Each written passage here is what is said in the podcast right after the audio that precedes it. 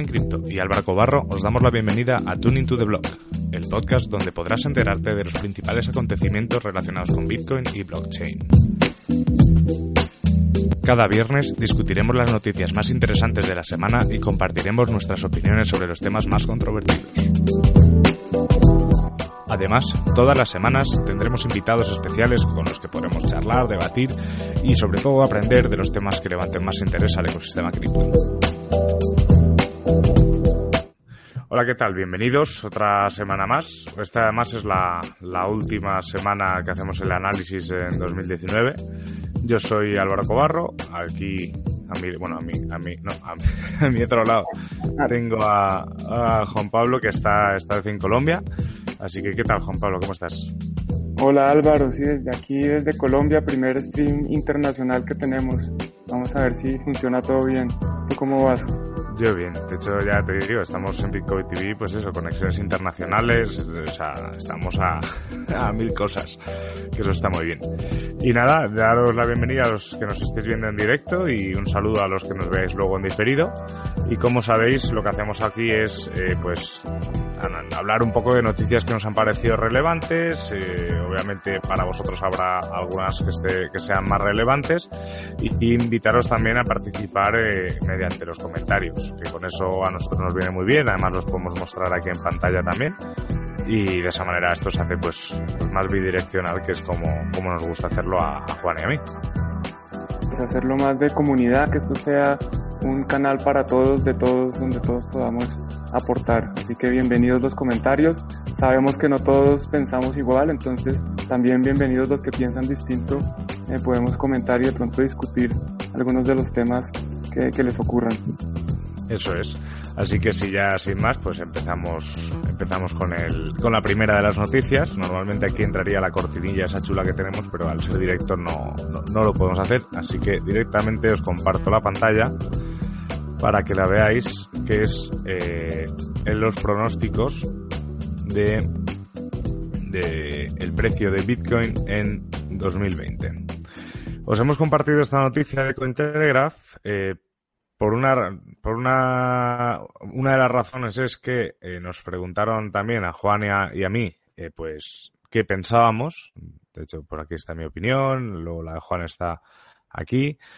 Y bueno, y para empezar me gustaría agradecer a, Fernando Quirós, que es el autor de la noticia, el que haya contado con nosotros. A mí, para mí me parece una pasada que me considere un referente llevando pues dos años Bitcoin online, así que se agradece mucho también que, que nos tengas en cuenta para estas cosas, Fernando.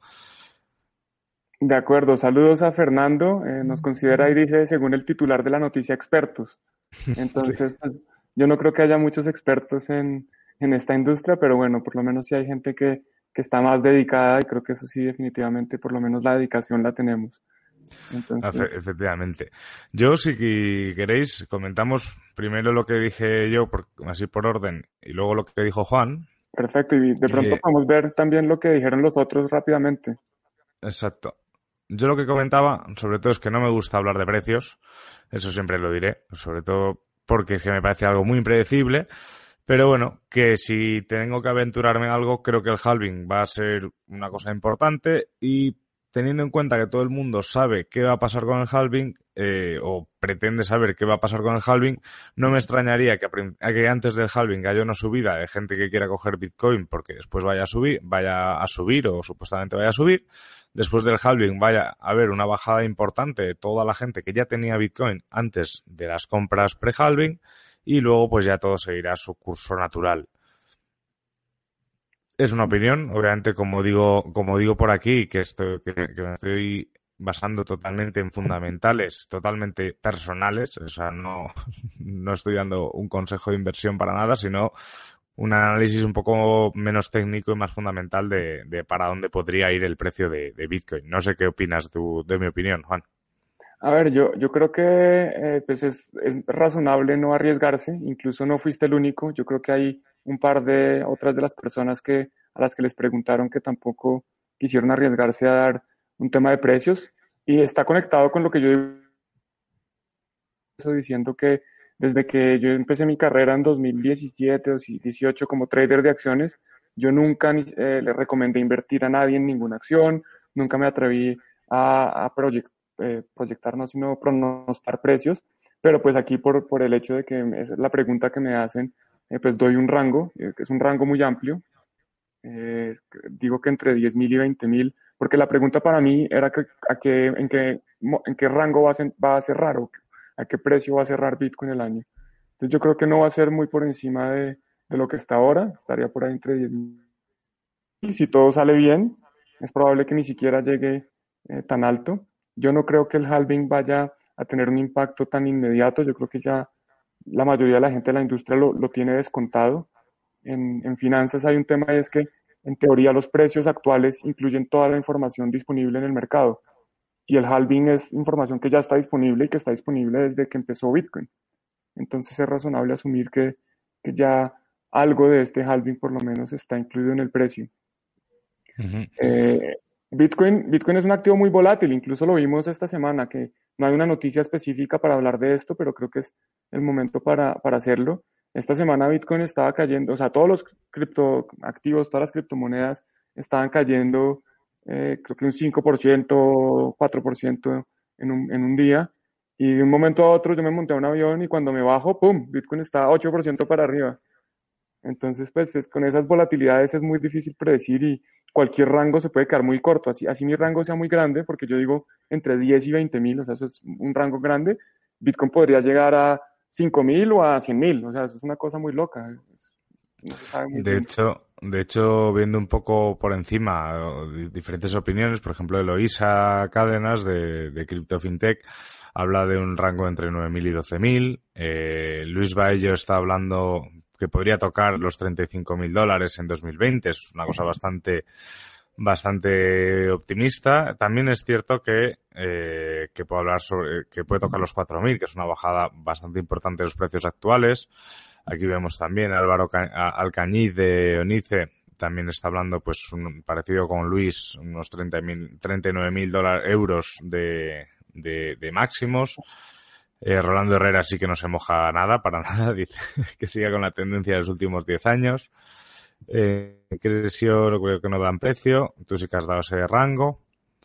Pero bueno, al final eh, yo creo que también a todos los que nos preguntan eh, es también una pregunta un poco así, un poco comprometida, comprometida. Nicolás de estudiodinero.net yo creo que está marcando mínimos en 3.500 dólares, 3.600 eh, son mínimos importantes de, de, bueno, de hecho son los mínimos que se tocaron a principio de este año y luego pues hemos visto esas subidas, pero al final lo que estamos viendo es, es una, con lo que tú decías de la volatilidad de esta semana, eh, ¿cuánta, o sea, ¿cuántos tweets y cuántos comentarios en Telegram vi de, de, de, anal, de analistas o de traders? De, de otros expertos de otros expertos que son igual de expertos que nosotros, además, o sea, que no lo somos. Eh, significa que diciendo pues que después de esas caídas nos íbamos a, al carajo y luego y luego pues viene Bitcoin y te hace un rebote como tal, pues rompiendo todos los parámetros técnicos. Es algo que es algo que yo siempre he dicho que no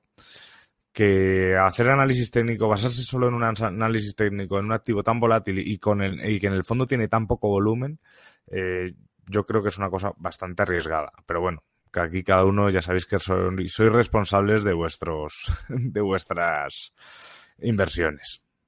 De acuerdo. Un tema importante, ahí hay una, hay una de las opiniones que dice que Bitcoin va a llegar a seis dígitos, o sea, más de 100 mil dólares por Bitcoin. No me acuerdo muy bien quién es, pero por ahí, por ahí está. Entonces, de nuevo, eh, unos rangos eh, increíbles. Hay gente que piensa que Bitcoin va para la luna ya. Yo creo que se va a demorar más, pero que a la luna llegamos. También a ver si este año, eh, a ver si el año que viene, o sea, este año que entra, hablamos más de, de, de, de usabilidad y, y, nos enfocamos también más en, en, más que en la inversión, en, en, la adopción. Que yo creo que ese es el camino también para que Bitcoin llegue a esas cifras de seis dígitos o, o, o más, o sea, la, la que tengamos que, que hacer. Pues si, si os parece, pasamos a la siguiente noticia. Esta vez os hemos traído bastante, bastantes noticias. Y la siguiente noticia la hemos sacado de, de Cripto Noticias y es que el ecosistema de empresas blockchain en Argentina crece un 10% en 2019. Esta, esta, noticia os la he seleccionado porque me parece muy interesante ver cómo después del año 2017 y, ver que, pues, que, simplemente una empresa, por poner la palabra blockchain en su, en su nombre, eh, subía en bolsa, eh, obviamente después de un mercado bajista hemos visto como, como este tipo de empresas han sido menores, pero en cambio en Argentina, que es un sitio en el que se está desarrollando y se está apostando muy fuerte por esto, las empresas van creciendo y se van y se van mostrando pues que hay más interés. Sí, Argentina en Latinoamérica por lo menos es el referente en temas de, de cripto, blockchain, Bitcoin. Ellos eh, por necesidad y por, porque entienden en la propuesta de valor de Bitcoin. Eh, tienen mucho desarrollo, mucho del DeFi está allá, pues RSK, hay varias cosas pasando. Yo creería, es, es difícil saber ese número que representa, porque ¿qué, ¿qué, significa empresas blockchain? Es el número de empresas, es la cantidad de ingresos que tienen las empresas, es la cantidad de gente involucrada. Ese 10%, yo personalmente, desafortunadamente no alcancé a leerme la noticia en concreto, eh, yo creo que el crecimiento va a ser mucho más grande, va a seguir creciendo exponencialmente, eh, porque todavía la adopción ha sido muy chica, entonces hay, hay mucho espacio para crecer. Lo que mencionan en la noticia es que, es que este año eh, ya cuenta con 55 empresas. Pues el número de empresas. que el número de empresas que se dedican directamente a, a, a lo que es blockchain dentro de Argentina y bueno, es un número que obviamente va a ir creciendo y los, yo creo que las, los casos de uso en Argentina, encima como tienen la situación que tienen con, con, con el peso argentino, creo que va a ir creciendo y de hecho en Bitcoin tenemos muchas ganas de, de, empezar a tener sinergias importantes con, con, empresas que estén ahí y de hecho se está trabajando a ver si pronto os podemos contar más cosillas. Y en España me imagino que estaría bien ver una bien ver un dato en España sobre este sobre esta noticia porque yo creo que en España sí que se está construyendo sobre blockchain y, se están haciendo cosas aparte de, los consorcios de, de blockchain y Bitcoin no creo que hay empresas que sí que están enfocadas al 100% en aplicar blockchain en, sus procesos y, y investigar sobre el tema. De acuerdo, es, es, difícil saber ese número porque a pesar de que nosotros vemos empresas en el sector, muchas empresas pueden, por ejemplo, decir que trabajan en tecnología, con activos intangibles, con cosas distintas que no son necesariamente incluir blockchain en su, eh, nosotros lo llamamos razón social, en su, en su en, digamos, en la actividad que deben eh, per, eh, ejercer. Eso Entonces, es. Bueno, Eso es. Creo que más importante, sí, más importante que el número de empresas es realmente la gente, es, cuánta gente está involucrada, cuánta gente está empezando a utilizar la tecnología. Eso para mí es más valioso que, que el número de empresas, porque incluso sin empresas, Bitcoin no es una empresa. Entonces, pues, si, si Bitcoin llega a ser adoptado por todo el mundo, me parece que es más poderoso que si hay 10 mil millones de empresas trabajando en la industria. Pues... Eso, eso, eso es así también.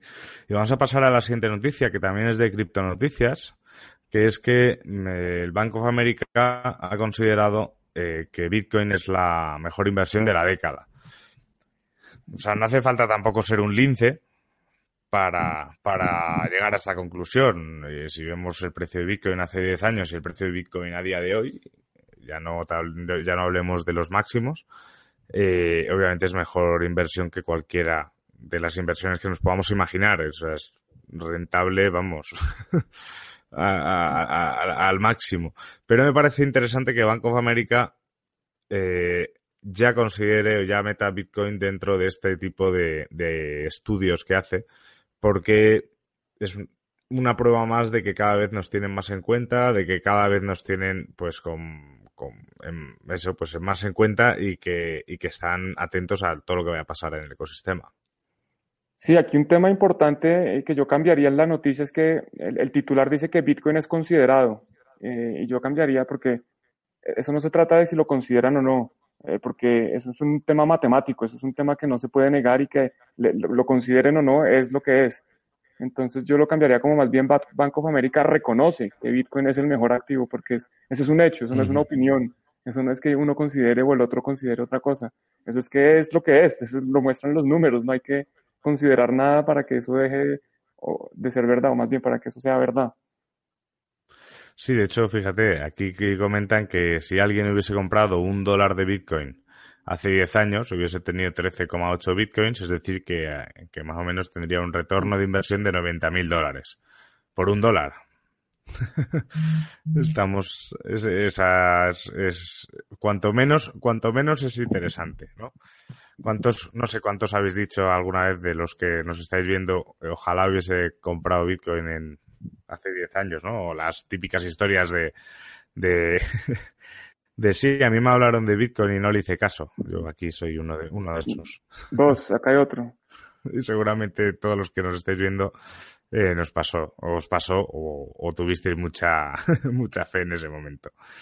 Vamos a pasar a la siguiente noticia del día, que es una noticia que hemos sacado de Bitcoiner Today, ¿vale? Que es que la ICO Blockchain of Things está, eh, o sea, multa de la SEC y tiene que devolver la inversión, es decir, que tiene que devolver eh, el dinero que, que recaudó en su momento. Y esta noticia os la he seleccionado porque bueno, tuvo que, tiene que recaudar, o sea, recaudó casi 13 millones mientras hacía una ICO que no está registrada para, para este tipo de, de, inversiones en Estados Unidos y tiene que devolverla. Eh, ¿Por qué he elegido esta noticia? Porque creo que al final el, el, 2020 va a ser muy importante todo el tema de regulaciones que, que, podamos ver.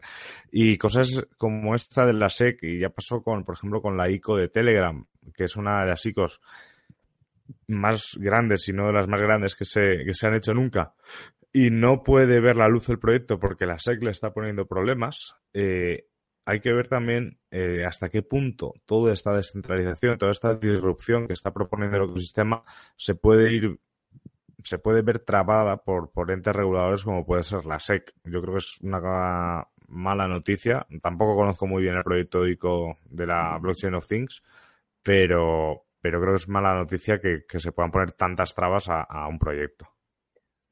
Bueno, yo, aquí con respecto a esta noticia y a lo que mencionabas de la SEC, tengo eh, no solo sentimientos, sino pensamientos también encontrados.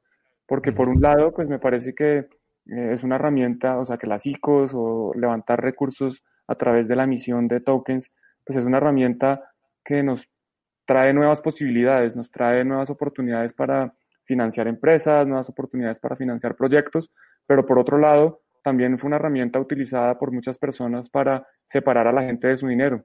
Incluso yo creo que hasta el día de hoy, la el principal uso que se le ha dado a la tecnología blockchain ha sido ese, ha sido estafar, ha sido quitarle a la gente su dinero.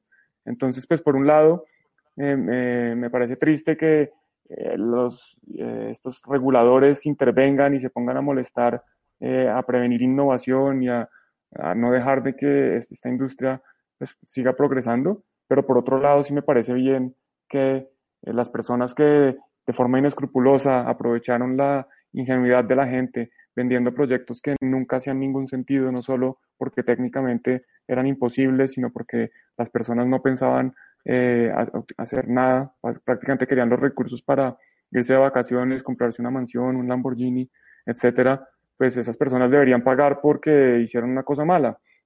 Eh, lo que pasa es que aquí también la, la SEC eh, mide con, con un, ¿cómo se lo llaman? Como con una doble regla, como no, no tiene unas unos estándares claros. Y por ejemplo, EOS, que es, ese fue, ha sido el, ICO más grande de la historia, levantaron cuatro, un poco más de 4 mil millones de dólares.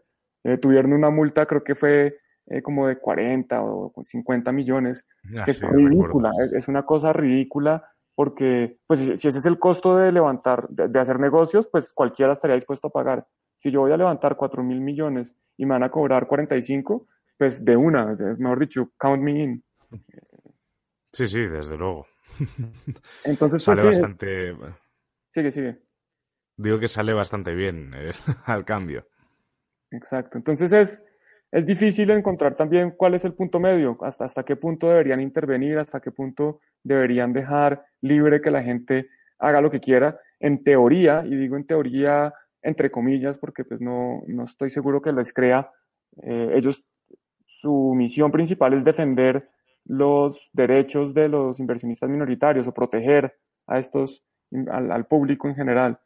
Entonces, pues ah, es, es muy difícil saber cuál es el punto medio para, para ver, bueno, hasta dónde deben intervenir. En este caso, si la ICO se llama ICO Blockchain of Things, eso, eso suena qué pena, pero es que eh, eso es de esas blockchain con realidad virtual e inteligencia artificial, eh, Internet de las cosas. Y vamos a hacer la blockchain para eh, la blockchain of things. Eso, eso no, de entrada suena como que no tiene ningún sentido. Entonces no, no sé, no conozco el proyecto, pero bueno, es como mi opinión. Sí, a ver, hombre, yo, yo no creo, o sea, obviamente sí que ha habido una cantidad enorme de, de estafas y de, y de scams eh, en el boom de las ICOs y de hecho muchísimos proyectos que solo eran un white paper o incluso sin white paper recaudaban muchísimo dinero y luego obviamente eso se ha visto reflejado también en el descontento de la gente eh, cuando pues cuando ha visto que sus inversiones no eran lo que eran. Es muy importante que, que estudiéis dónde metes el dinero. Sí que creo que ha habido proyectos que sí que son legítimos.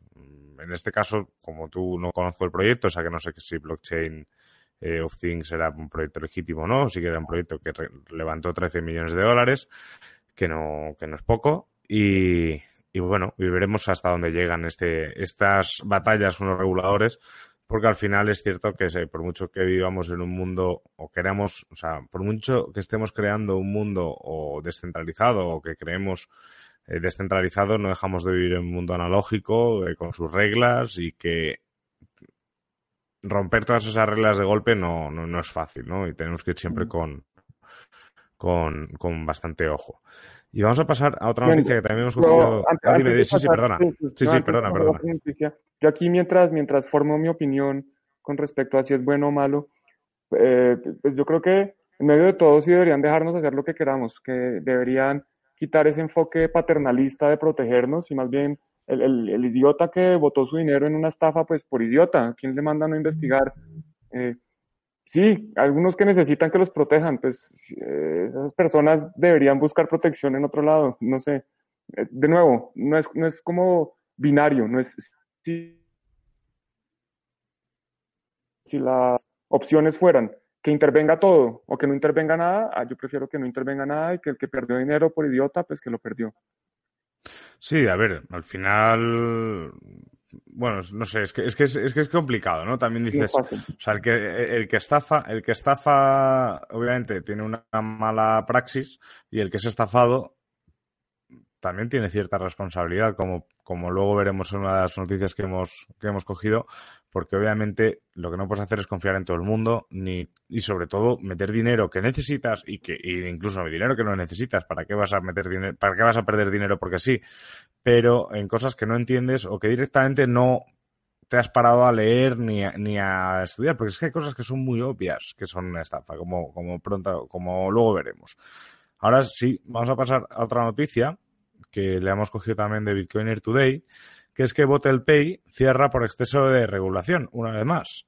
Ahora os, ahora os pongo la noticia para, para que la veáis. Estamos aquí eh, realizando con solo un realizando con solo una pantalla y no es, no es fácil. Pero aquí vemos que es también de, de Bitcoiner Today. Pay, para los que no lo conozcáis, era una extensión, un bot eh, que te servía directamente para dar microtransacciones, o sea, propinas en Bitcoin eh, mediante Lightning Network en el, pues podías directamente eso, pues de mm, pagar incluso pues a, gente que está haciendo un directo en YouTube como es nosotros o en un vídeo, te salía directamente en la interfaz de YouTube, ya te salía como un, como, como el loguito del, del bot, en los grupos de Telegram también estaba y al final, bueno, yo lo pusimos en Bitcoin durante el poco tiempo que hubo, estuvimos intercambiando unos satoshis entre todos para probarlo y la verdad es que era un proyecto que funcionaba especialmente bien. O sea, a mí me, me gustó muchísimo, pero por las regulaciones, pues parece ser que no, que bueno, que han dicho que a partir del 31 de diciembre ya cierran. Ahora mismo si tú te metes en Pay ya no puedes hacer ninguna transacción. O sea, puedes retirar si alguien tenía Bitcoin o satoshis suyos los podría retirar, pero ya no ya no van a hacer más y van a cerrar. Eh, la verdad es que me parece una pena muy grande que un proyecto como este se haya, se haya parado por, por estas regulaciones, porque yo aquí sí que sí que creo y tampoco sé muy bien si hicieron en su día ICO o no hicieron ICO, o sea, no, no, no, no, conozco los precedentes del proyecto, pero sí que me parecía un proyecto que era muy útil, sobre todo para los creadores de contenido y también para, para premiar a, una, a la comunidad y que vaya tocando eh, pues sus primeras transacciones en el caso de Bitcoin, que somos una comunidad de gente que también está aprendiendo. Entonces, mm, sí que en este caso no les veía ningún tipo de, maldad ni ningún tipo de daño. Entonces sí que me parece una malísima noticia para el ecosistema que un proyecto así se vea obligado a cerrar. Yo comparto algunas de las opiniones que dicen. Según entiendo, eh, Pay no hizo ICO, ellos levantaron recursos eh, de forma privada con inversionistas privados, creo que cerca de, de 2 a 5 millones, no me acuerdo, no fue mucho. O sea, pues fue un número muy grande para mí, pero no es mucho en el grande esquema de las cosas y, de los números que se hablan con, cuando se hablan de, de bitcoins, de, de ICOs, de levantar recursos en blockchain. Hay un tema que no mencionaste y es que esto es una solución custodiada, o sea, ellos manejan nuestros bitcoins. Ellos tenían los satoshis a nombre de uno y por eso es que funcionaba muy bien, porque ellos en realidad lo que tienen es una base de datos central donde dicen quién tiene qué y cuando yo hago una transferencia simplemente cambian un registro en una base de datos central. Entonces por eso es que funciona muy rápido, muy bien, muy eficiente. Es una lástima porque de, acuerdo contigo, yo creo que es la intención era buena, la intención era mostrarle a la gente el poder de la tecnología blockchain, de, transferir bitcoins de forma relativamente fácil, de nuevo, de forma custodiada, que no es lo ideal, pero es, es un paso adelante. Y, pero por otro lado, me parece bien lo que hacen. Ellos dicen, porque al final lo que pasa es que querían traer unas nuevas regulaciones, poner una nueva regulación donde eh, BottlePay tenía que compartir todos los datos de, los usuarios, de, tenían que hacer el KYC y compartir esos datos. Y ellos dicen, mire, nuestros principios son eh, no es de anonimidad y no es que, de nuevo, no es que la gente esté escondiendo algo, sino de que hay que guardar la privacidad de la gente. Nosotros no queremos que los, datos de nuestros clientes estén por ahí en Internet eh, eh, expuestos a que sean hackeados. Y si nos van a poner, si nos van a obligar a tener que revelar los datos de nuestros clientes, preferimos cerrar. Entonces, pues me parece que es, por lo menos están, eh, son consistentes con la filosofía. Entonces yo, a pesar de que la noticia es negativa, la forma de actuar de BottlePay eh, me parece muy bien y yo personalmente los aplaudo, les deseo muchos éxitos en lo que sea que decidan hacer, ojalá sigan respetando sus principios y sus valores y dando la privacidad del cliente, manteniéndola como prioridad por encima de otros intereses, por ejemplo, comerciales. Eso es. Sí, sí, es cierto que eran soluciones de custodia. De hecho, bueno, en Bitcoin estos días ha habido bastantes debates súper interesantes entre, bueno, entre el coste de las transacciones y la rapidez de las transacciones entre, entre Bitcoin, Bitcoin Cash y, poco más. Eh, y sí que es una cosa que se ha mencionado bastante que, que no estamos hablando tampoco de, o sea, que la centralización tiene cosas buenas, la descentralización tiene cosas buenas y ambas tienen cosas malas también, ¿no? Entonces, al final, yo creo que van a ir surgiendo diferentes soluciones que, que hagan que nos podamos que nos podamos ver. Mira, aquí tenemos un comentario de, de Jean, que es el, el, bot de Chrome pasa lo mismo. No es viable si hay que meter KYC, para evitar problemas toca cerrarlo. Lo mismo que BotelPay. Pues otra mala, otra mala noticia para Chrome, que también es un proyecto que, que, es, que, es, que es totalmente, o sea, se va desarrollando por su comunidad. Jean es uno de los grandes precursores aquí en, en nuestro país. Y, y es una pena, porque también yo había pensado meter el bot de Tron en, Bitcoin para sustituir a BotelPay, pero parece ser que es lo mismo. No sé si en los comentarios, Jin, nos puedes comentar exactamente por qué os piden por qué os piden que, los clientes pasen el KYC en, cuando estamos hablando de microtransacciones. Mira, ahí en la noticia está, creo que es una regulación 5 AUL o algo así. Si bajas un poquito más en la noticia, ahí te dice la, nueva regulación que quieren implementar. Si no estoy mal, es en Reino Unido. Ahí mira, está la, 5 AMLD. No, yo no paso legislativo significativo de manera virtual. Es las siguientes medidas.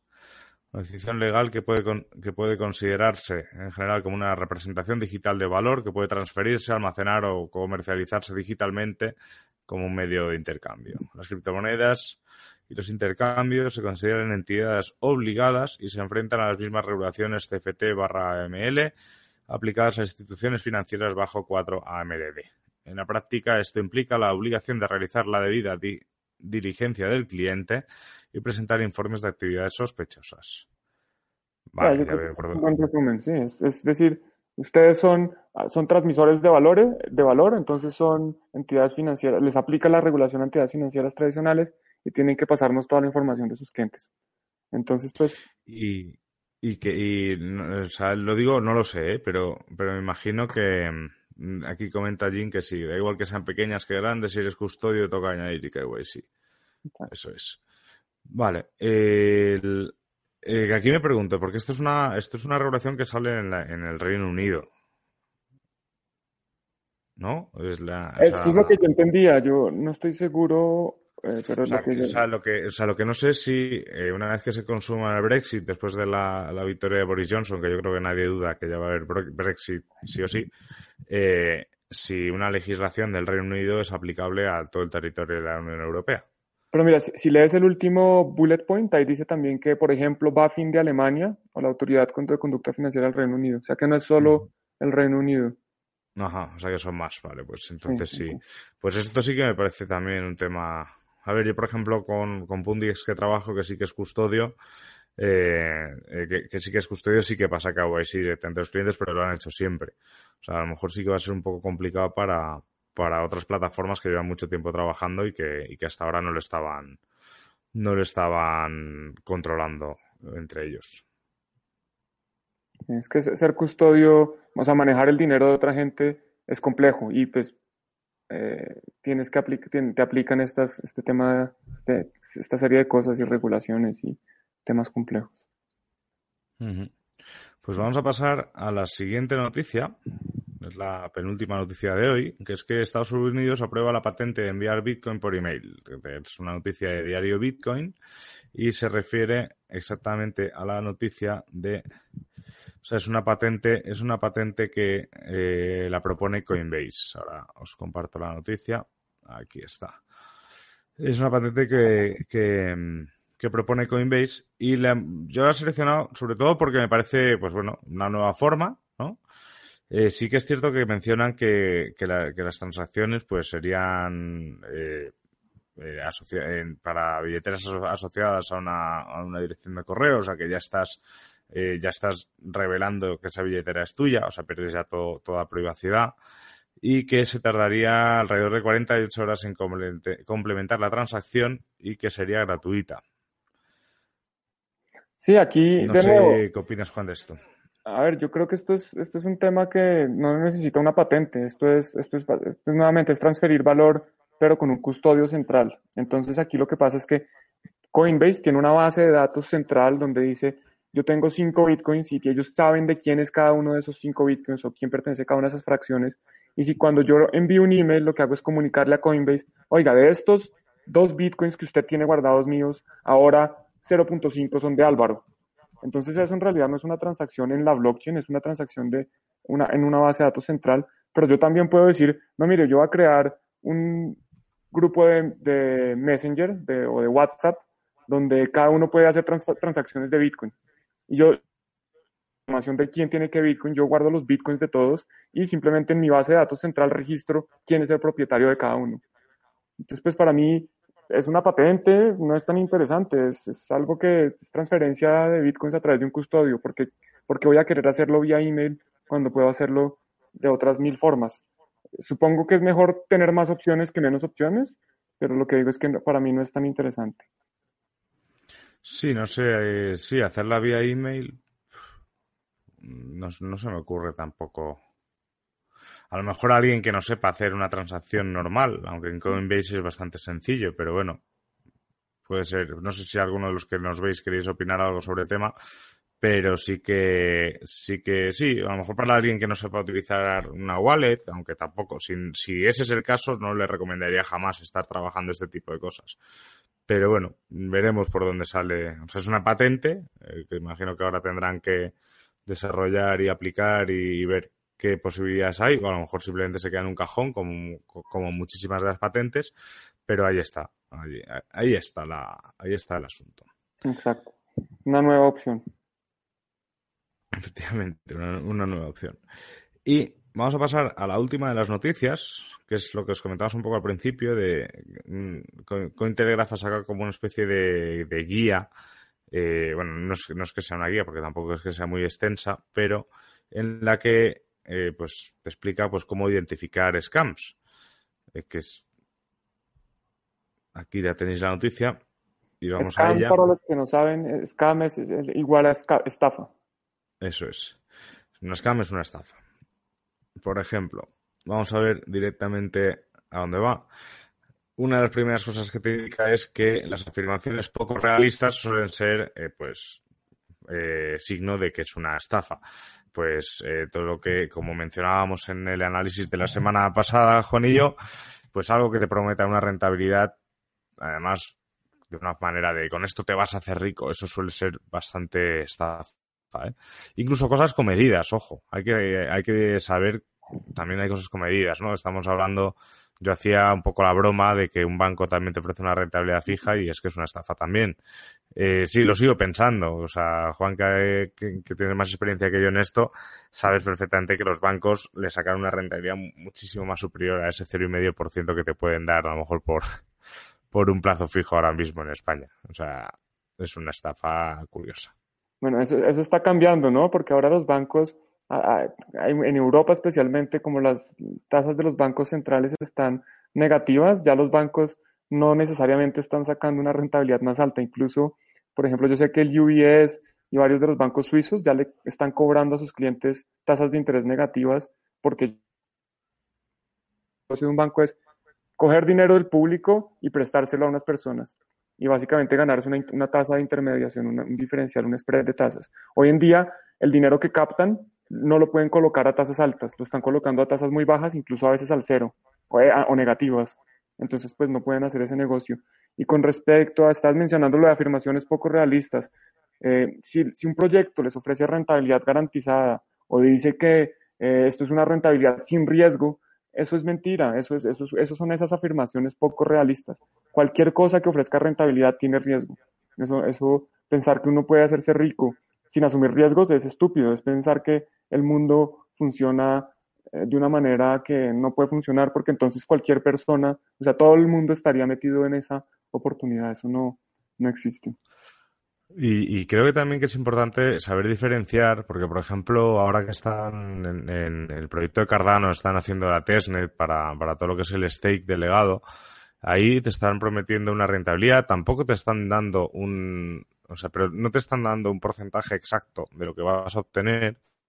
Y obviamente eh, estamos hablando de un proyecto que está más que verificado que, que no es un proyecto mm, que va con maldad porque es un proceso de, minería diferente. O sea, hay que entender también en qué te estás poniendo. Minería en la nube y compañía, BitClub, que el otro día veía un youtuber que, no me acuerdo el nombre, pero tampoco lo quería mencionar por no darle publicidad, eh, que lo seguía defendiendo, que decía que es que los malos eran las personas, no el proyecto. Las personas detrás del proyecto. claro, claro, claro. Esos eran los estafadores, el proyecto no. obviamente. O sea, eh, el, malo era Madoff, ¿no? No la pirámide. la pirámide era buena. ¿Sabes? Entonces, vamos a tener un poco de cabeza en estas cosas y, sobre todo los que estamos divulgando, eh, pues tener un poco de, dos dedos de frente a la hora de hablar. Eh, estaban aquí destacada, no vamos a meterla porque no era noticia, de, Plus Tokens que había movido unos 105 millones a un monedero desconocido. Eh, no conocía mucho esto, pero, pero por los comentarios que vi la gente se esperaba bastante otra, otra estafa más de este tipo de, asuntos. La, la, segunda recomendación que nos da es que nos fijemos si hay ausencia del código base, ¿vale? Eh, como la mayoría de criptomonedas suelen ser de código abierto, ¿vale? Eh, pues que el poder consultar el código nos podría hablar de que es un buen proyecto, mal proyecto. Por ejemplo, un ejemplo de que no se ve código sería Petro, ¿vale? Que no tiene código abierto, por lo tanto no es auditable, por lo tanto no sabemos qué pasa exactamente cuando estamos utilizando Petro. Eh, estoy totalmente de acuerdo. Si es cierto que para la gente que no es técnica, meterse en GitHub a ver código es lo mismo que meterse a ver nada, porque no va a entender nada. Pero yo creo que cuanto más transparente sea un proyecto, más fiable va a ser. Eso yo creo que es básico. Sí, yo de todos modos a las personas que no entienden código también los invito a que empiecen a, meterse a GitHub a ver el código de sus proyectos, porque a pesar de que no se pueda entender todo, pues al final es un lenguaje y uno sí puede ir entendiendo cositas y ver que hay actividad, ver que es, quiénes son los desarrolladores detrás, ver que el código no son tres líneas, sino que hace sentido. O sea, no es lo mismo. Eh, yo entiendo que no hay que, entiendo que es difícil poder entrar a leer código cuando uno no tiene ni idea de programación, pero no es lo mismo si uno ve un proyecto que tiene tres líneas y son y dicen burradas, así uno ve un proyecto que tiene dos mil líneas y a pesar de que no entienda, parece que hace sentido. Entonces, pues sí hay que empezar a verlo, especialmente porque si están invirtiendo en cripto, eventualmente van a tener que eh, entender un poquito más de qué se trata. Entonces, yo sí los invito a que revisen, revisen algo de los proyectos, por lo menos lo que les digo, quiénes son los contribuidores, qué, cuánta actividad hay, cuáles fueron los últimos updates, qué, discusiones hay, que si hay, si han habido nuevos commits, si han habido nuevas eh, adiciones como merge de código. Eso se puede ver, así uno no entienda código.